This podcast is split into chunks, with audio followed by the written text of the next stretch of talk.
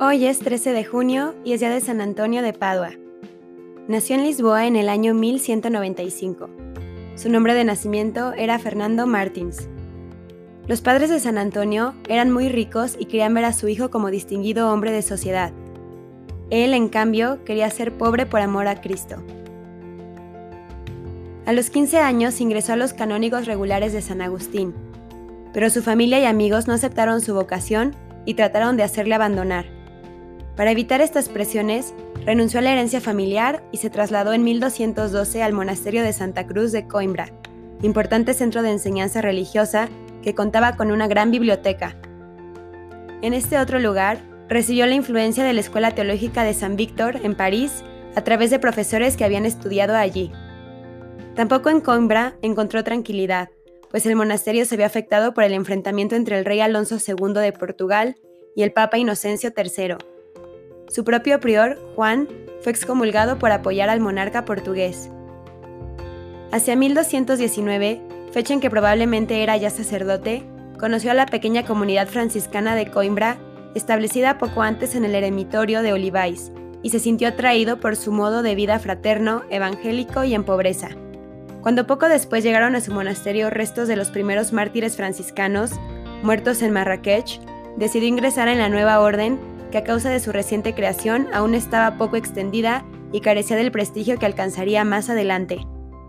Fray Juan Parenti, provincial de España, presidió la sencilla ceremonia de toma de hábito franciscano en el verano de 1220, en la que cambió el nombre de Fernando por el de Antonio, en honor de San Antonio Abad. Tras un breve noviciado, e impulsado por el ejemplo de los mártires franciscanos, parece que en otoño de ese mismo año embarcó hacia Marruecos junto con otro hermano de orden, Fray Felipe de Castilla, para alcanzar él mismo el martirio. Sin embargo, al poco de desembarcar contrajo la malaria, enfermedad que le dejaría secuelas para toda la vida. Convaleciente todo el invierno, se vio obligado a abandonar el país y ya no murió mártir como él quería. Su intención era ahora llegar a las costas españolas y desde ellas volver por tierra a Portugal, pero una tempestad llevó el barco en que viajaba hasta Sicilia.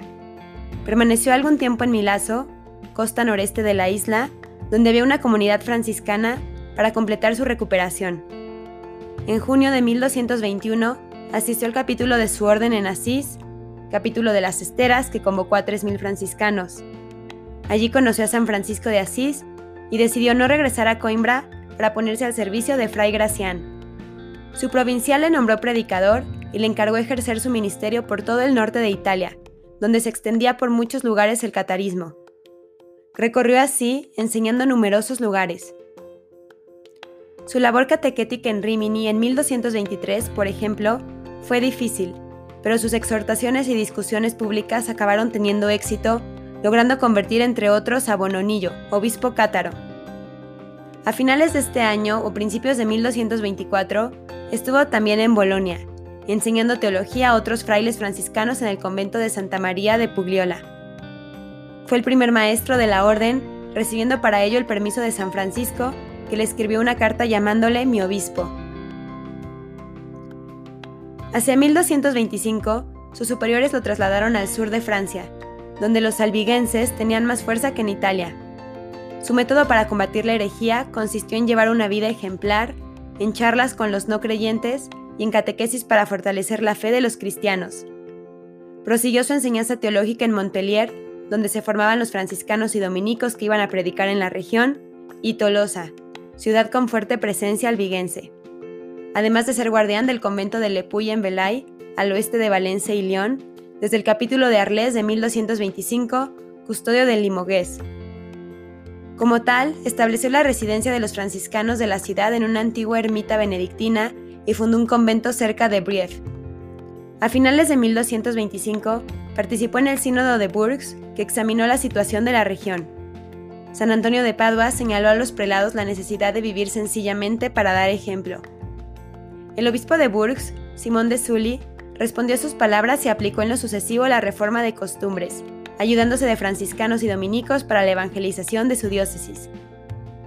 Después marchó al que sería su último destino, Padua, al que se entregó con tal ardor que en lo sucesivo a su nombre quedaría asociado al de la ciudad, Antonio de Padua. Se instaló primero en la capilla de la Arcella, junto al convento de Clarisas, pero solía predicar en el convento franciscano de Santa María, extramuros de la ciudad. San Antonio de Padua escribió, por petición del cardenal Rinaldo Conti, el futuro Alejandro IV, una serie de sermones según la fiesta del año litúrgico y predicó hasta el agotamiento la cuaresma de 1231. A sus sermones diarios asistió gran parte de la ciudad y consiguió, del Consejo Mayor de la ciudad la liberación de los deudores presos por no tener medios con qué pagar sus deudas. En mayo, habiendo empeorado su salud por el viaje, se retiró al cercano lugar de Campo San Piero para descansar y terminar de escribir los sermones. A pesar de estar muy enfermo de hidropesía, San Antonio predicaba los 40 días de Cuaresma. La gente presionaba para tocarlo y le arrancaban pedazos del hábito, hasta el punto que hacía falta designar un grupo de hombres para protegerlo después de los sermones. Y es que la gente tuvo conocimiento del lugar en que estaba y acudió a más a oírle y pedirle consejo. El viernes 13 de junio sufrió un colapso y ante el próximo fin se dio cuenta de que sus días estaban contados y entonces pidió que le llevasen a Padua. No llegó vivo más que a los aledaños de la ciudad. El 13 de junio de 1231, en la habitación particular del capellán de las Clarisas Pobres de Arcella, recibió los últimos sacramentos. Entonó un canto a la Santísima Virgen y sonriendo dijo, Veo venir a nuestro Señor, y murió. Era el 13 de junio de 1231. La gente recorría las calles diciendo, ha muerto un santo, ha muerto un santo. Al morir tenía tan solo 35 años de edad. Durante sus funerales se produjeron extraordinarias demostraciones de la gran veneración que se le tenía. Los paduanos han considerado siempre sus reliquias como el tesoro más preciado. Su canonización fue una de las más rápidas de la historia, el Papa Gregorio IX lo canonizó menos de un año después de su muerte, en Pentecostés el 30 de mayo de 1232. Es famoso por algunos capítulos de su vida, como por ejemplo fue testigo de una aparición del niño Jesús, a quien sostuvo en sus brazos. Por tal motivo, en las imágenes del santo se le representa junto al niño. También, un día en la ciudad de Padua, Italia, un joven de nombre Leonardo pateó a su propia madre en un arranque de ira. Arrepentido, confesó su falta a San Antonio, quien le dijo, El pie de aquel que patea a su propia madre merece ser cortado. Leonardo corrió a casa y se cortó el pie. Enterado de esto, San Antonio tomó el miembro amputado del joven y milagrosamente lo reunió al cuerpo. Era poderoso en obras y en palabras. Su cuerpo habitaba esta tierra, pero su alma vivía en el cielo, dijo un biógrafo de ese tiempo.